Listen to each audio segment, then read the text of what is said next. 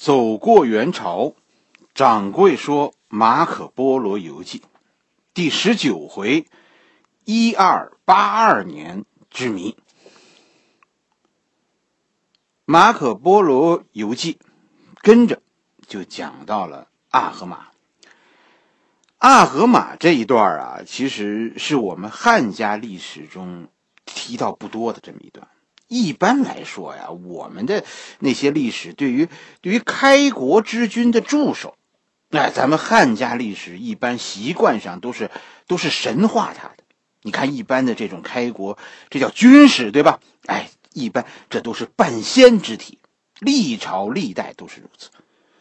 忽必烈建国，其实他的军事就是这个阿合马。大体上应该就就咱们就可以这样定位阿合马的，阿合马就是这么一个重要的开国功臣，而且在元朝初年，阿合马其实主持了元朝的政务，他进行的改革，尤其是行政、财务、税务的改革，是吧？他的很多改革一直影响到今天咱们的中国，哎，这是中国历史上一个应该讲。公正的讲，这是一个非常有价值的人。但是阿合马他不是汉人，他也不是蒙古人，他是中亚人，而且这个阿合马是个穆斯林。哎，咱咱们讲过蒙古人的信仰是吧？蒙古人有自己的信仰，他们但是他们也不拒绝其他的信仰。这萨满教它就是这样，萨满教就是它是一个多神信仰的体系。萨满教是蒙古人的传统信仰。一直到蒙古皇帝，你看，呃，窝阔台、贵由，是吧？一直到这儿，这这个蒙古人到这个时候都都是信萨满教的。但是，其实有些文献当中就说呢，说这个蒙哥、忽必烈还有阿里不哥，哎，这这都倾向于信佛教的。哎，咱们这说的佛教很特殊，蒙古人信的佛教是藏传佛教，尤其是忽必烈。他和一位藏传佛教的大师八思巴关系特别好。我们我们知道忽必烈的那个时代，是吧？蒙古的第一个国师就是这个八思巴，藏传佛教的。现咱们现在对蒙古的那一段历史啊，其实我们知道的很渺茫。我们大体上是知道，忽必烈在治理国家方面，他依靠的是伊斯兰教，就是中亚的阿合马这批人。他。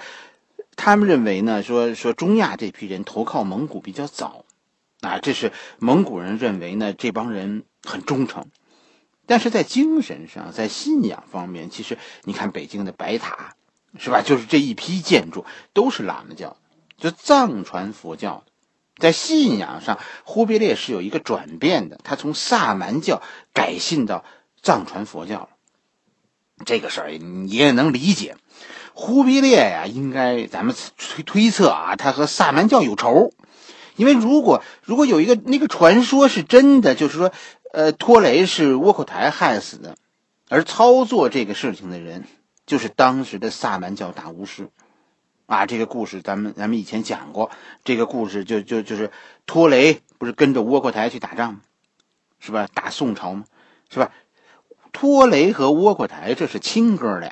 是吧？窝阔台忽然就说自己病了，萨满教的大巫师就说：“就说，哎，这个这个窝阔台的这个病，就非得转移到窝阔台的兄弟身上，啊，这样窝阔台的病才能好。”窝阔台是大皇帝嘛，于是托雷就就喝了萨满教递过来的一碗水，随后呢，随后窝阔台的病就好了，这病就转移到托雷身上了。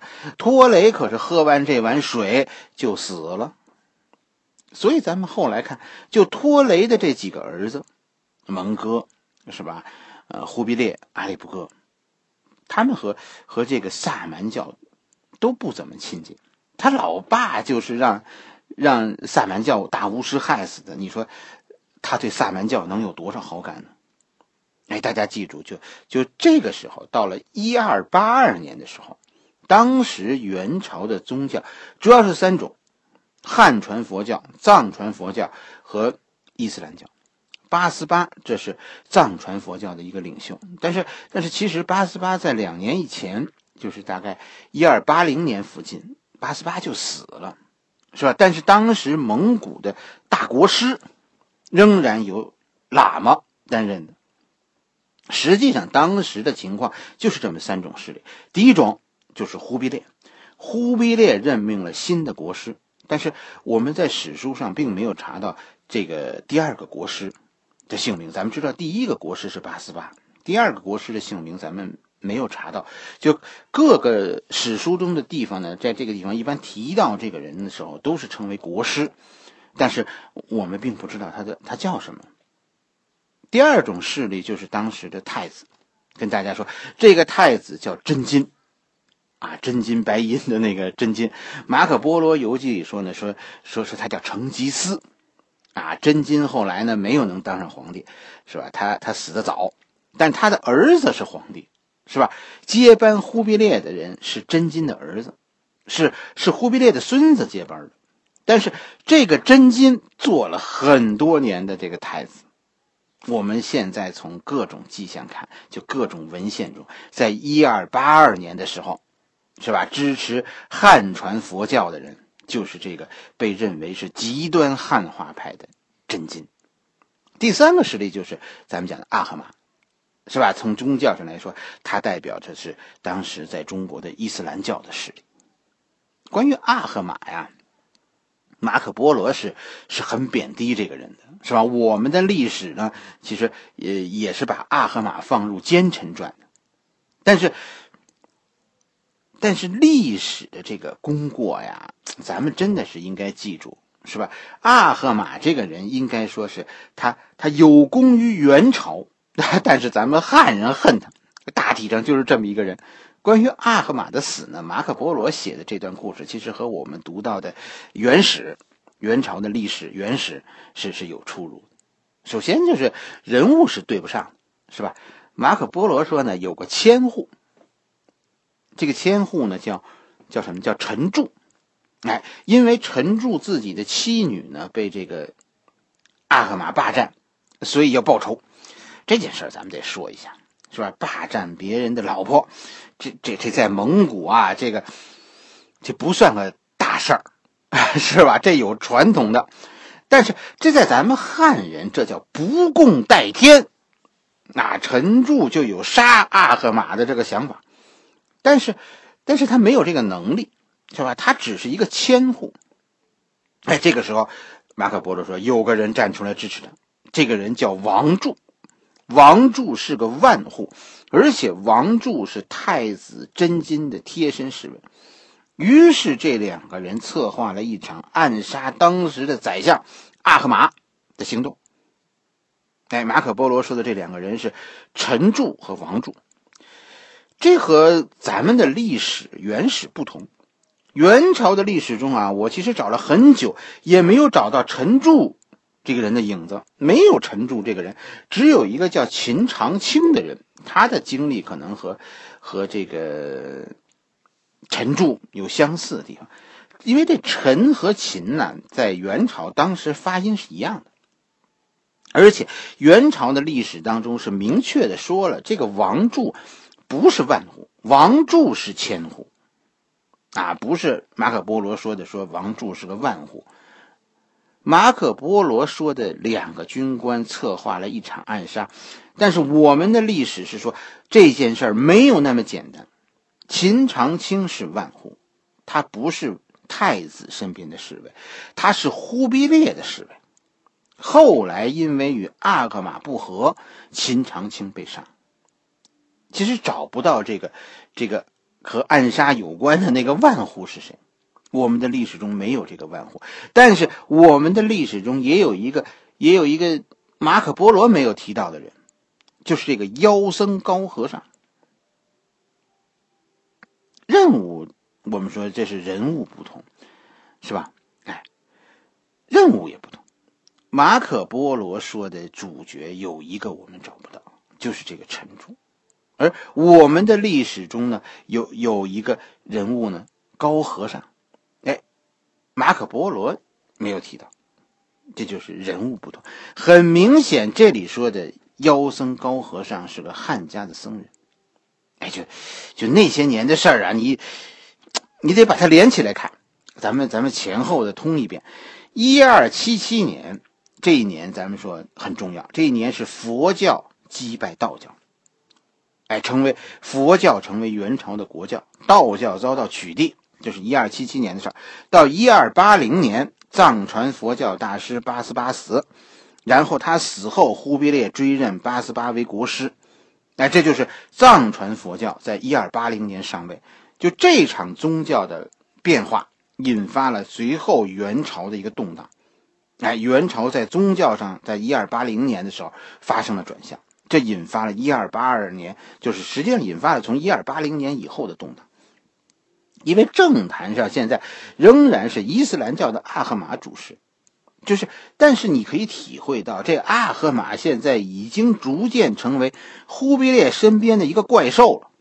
尤其是当汉人开始崛起，并占据了中下层这个官吏岗位的这个整个的这个系统以后，就说，就说南宋合入了元朝以后，哎，就是说汉人集团变得越来越重要，就各种非议就开始针对着阿赫玛，就这个汉人这个告状的这个劲头啊，你就想吧，这个阿赫玛当时的日子多难过。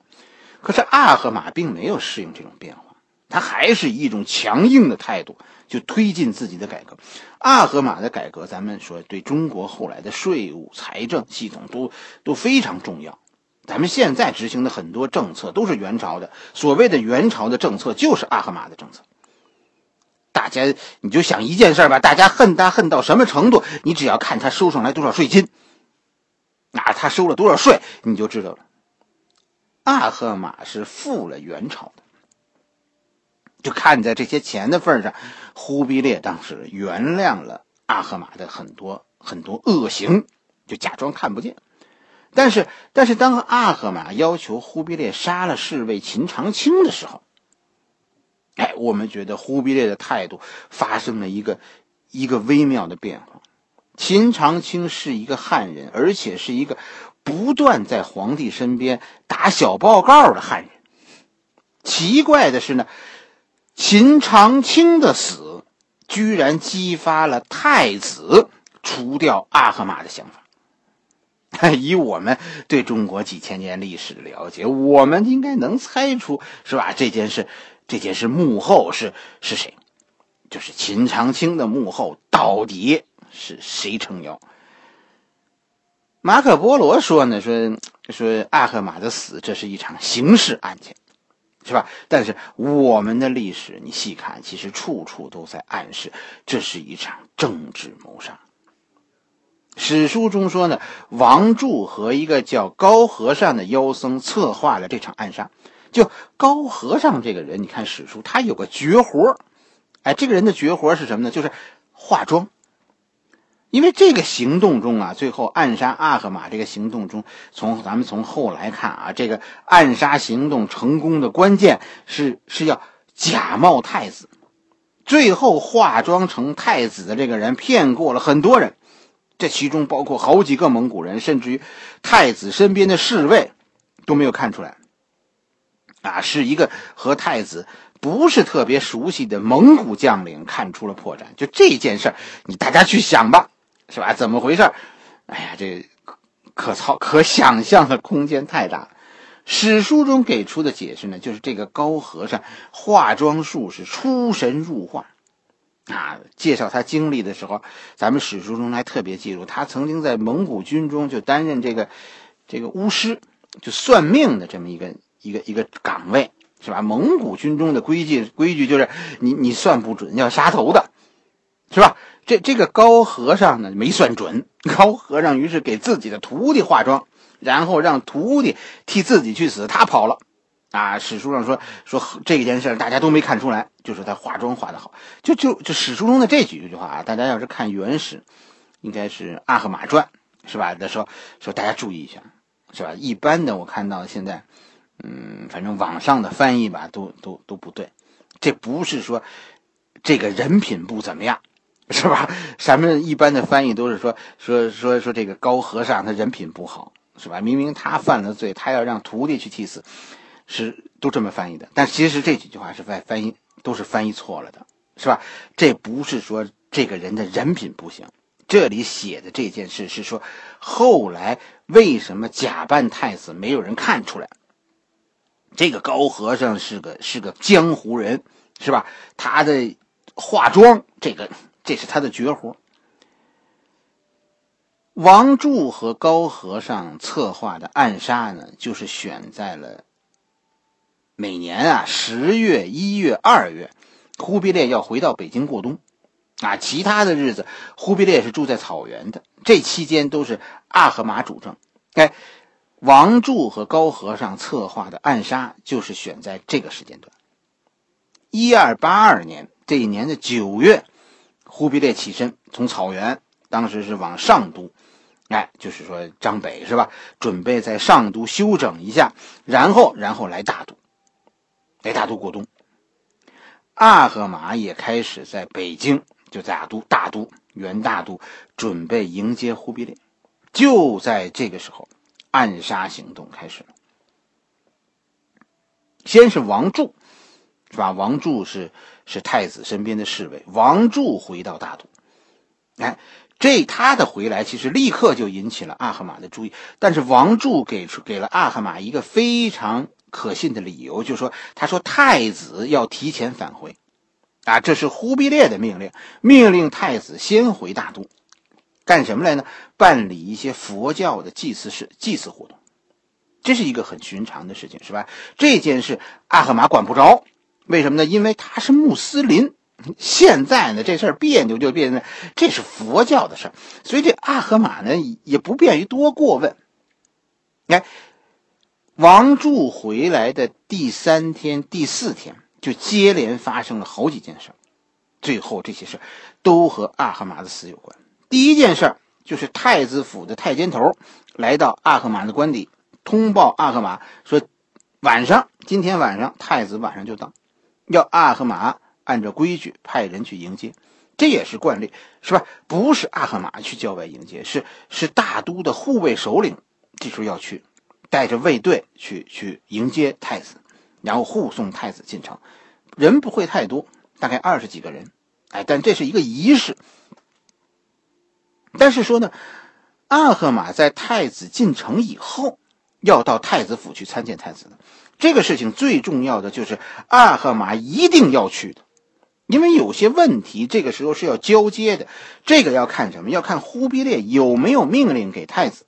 如果忽必烈命令太子接管权力，这个阿合马是在这个时候是要交接权力的。这其实咱们说这这个啊，理解这个事儿，这才是太子和阿合马他们之间真正有矛盾的地方。你明白吗？阿合马干的活原本应该是太子的活这件事就是这样，要是没有阿合马，是吧？这些活都应该是太子干的。阿合马呀，占了人家太子的位置。整个的这件事就是说，呃，太子要回来，然后要去迎接。哎，这件事办的都没有问题，而且太监头王柱、阿合马也都认识，而且都很熟。啊，各种手续，其实在这件事情上进行的都很顺利，都很正常。第二件事啊，其实只有咱们汉家历史史书把这件事说清楚了，是吧？这个这个说清楚这件事呢，甚至于不在阿合马的传记里，而在别的大臣的传记里说明白了这件事。阿合马的传记里只是说呢，有两个僧人自称是来来通知礼部，准备说这不是要要有佛事活动吗？通知礼部来进行佛事活动的准备的。但是这两个人最后竟然被礼部扣押了。阿赫马的传记里呢，只只说了这么多，你稍不注意，其实就划过去了。但是咱们汉家历史在别人的传记里有这个事情的全部过程。礼部在接到这两个僧人，这应该是两个两个假扮喇嘛的僧人传递的消息以后，其实就开始准备了，是吧？准备着佛事活动。但是有意在就在有意无意的，咱们这个和这两个僧人的攀谈中，礼部这些人非常心细，他们发现这两个僧人很可疑，为什么呢？他们自称啊是太子派来传令的，但是他们竟然不知道法师这两天不在大都。法师去了忽必烈那里，而且肯定，你想这件事，咱们说这法师是执行忽必烈的命令来的，是执行忽必烈的命令去的，是吧？去到忽必烈身边，忽必烈既然叫法师去，怎么又会安排法师在大都来办这场法事呢？就实际上这场阴谋，在礼部这儿已经败败露了。问题是，你看礼部的人怎么做呢？他们没有向阿赫玛报告这件事，而是把这两个僧人扣住，关押了起来。他们的主管甚至还跟另一个人说：“说当心啊，我看这两天要出事儿。太子啊，不是为法事而来，太子是来杀阿合马的。”哎，就是你看礼部的人实际上识破了王柱的诡计，王柱的安排在这儿暴露了，但是礼部的人认为这是太子在行动，或者说礼部人猜测这是忽必烈的行动。大家其实心里有数，这这阿赫玛已经悬了，他他早晚得出事儿。哎，这就是当时咱们汉家历史记录的。第二件事，就是在礼部的这两个僧人，其实他们事前就暴露了。第三件的事情就是，就是忽然城外的一个一个蒙古军的头领，那接到太子的命令，命令他带领一股部队，晚上到太子府门口警戒。嗯，这三件事就这么布置好了。这三件事加起来，你有没有想明白？他？他是一个阴谋。晚上，太子进城了，就在太子府门前，太子是大发雷霆，吓得所有人都从马上跳下来，跪在地上。然后太子就就叫阿合马近前答话。阿合马刚走上前，行礼，向太子行礼，就被在一旁的王柱一锤击中头部，当场就死了。紧接着，就就把几个阿合马的亲信都叫上来。杀了，直到这个时候，杀了好几个人了。跟着阿合马来的阿合马手下的一个蒙古将领，啊，据说是大都的，呃，城防司令或者是城防副司令这种职务，才看出不对，这个太子是假的。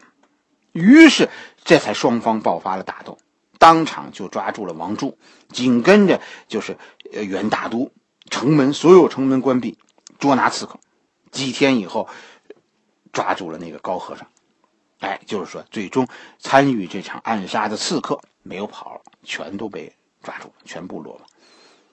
整个过程，阿合马是上了一个大当，对吧？其实你细看这个事情，有三个地方，其实阿合马应该是可以看出这件事有问题的。第一个就是出城去迎接太子的人，他们是专门干这个工作的，他们不可能认不出太子。就是说，你说高和尚化妆术高明，只要其实你你化妆的外表再像，只要咱们一对话一交谈，是吧？这些人应该立刻就能看出问题，就这件事就就暴露了，对吧？是这个道理。但是这些人后来没有任何事情。那说他他们他们被太子收买了，不是，他们都是铁杆的阿赫玛的人呢。这个问题就是为什么去迎接太子的人没有报警，是吧？这个答案其实你看后来的历史写的很简单，这些人见到太子的时候，是吧？他们第一眼没有认出说这太子是假的，太子的第一句话就是你们大胆。这帮人不知道怎么回事，于是跳下马就就就跪了一片。贾太子带来了几十个人上去，二话没说就把跪在地下的这十几个人全杀了，然后穿着他们的衣服进城。跟着就是第二个漏洞，是吧？太子看不出真假，那在太子府门口，这些派去迎接太子的人，阿赫马的卫兵不认识吗？是吧？肯定不会。太子来了，可是去迎接太子的人没来，这不就露馅了吗？你要是这样，阿赫马会会毫无提防的走向前吗？问题是你记得曾经调兵进城吗？王柱这帮人真是够大胆的，我跟你说，太子府门口现在全是兵，而且全是阿合马的兵。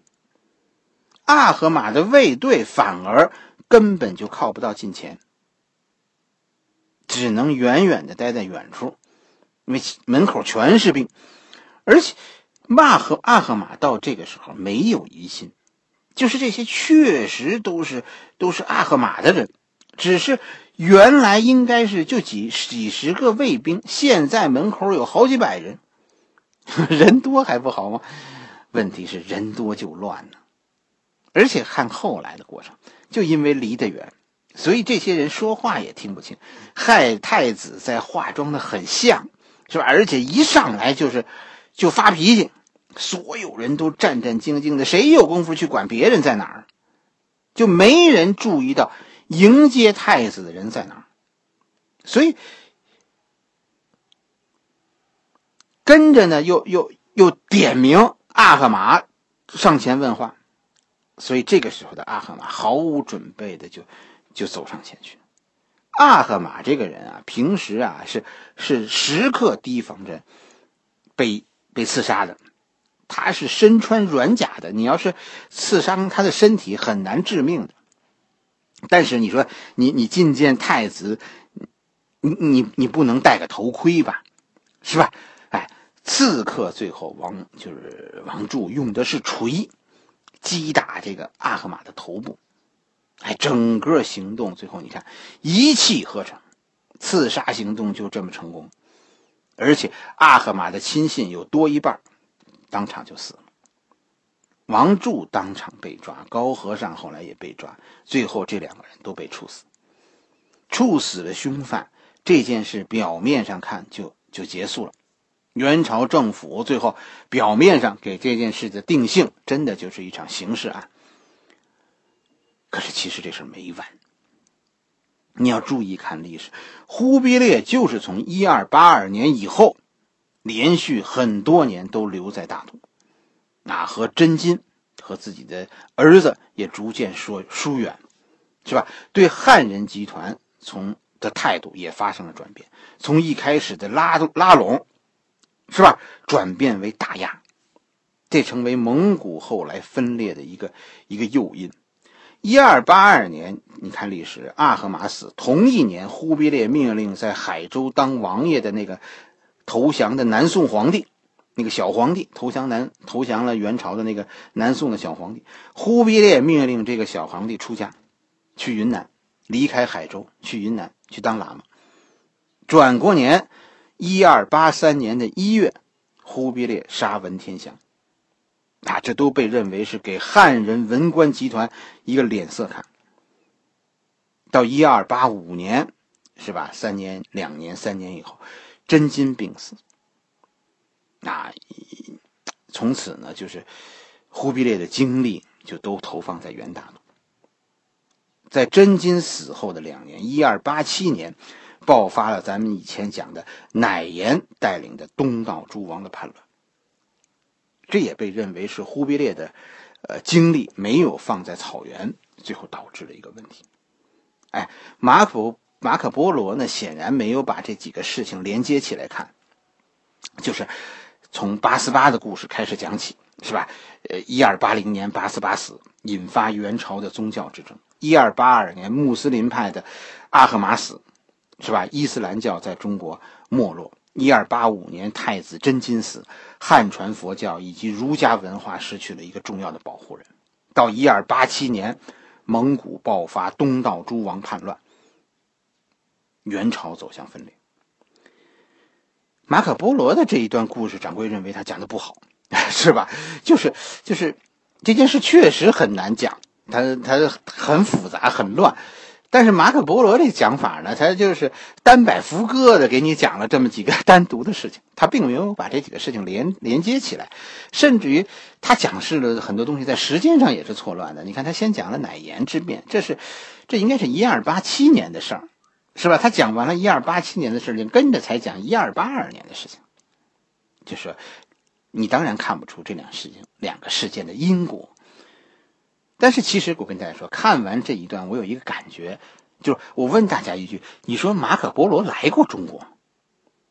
哎，他的记录，嗯，都是错的呀。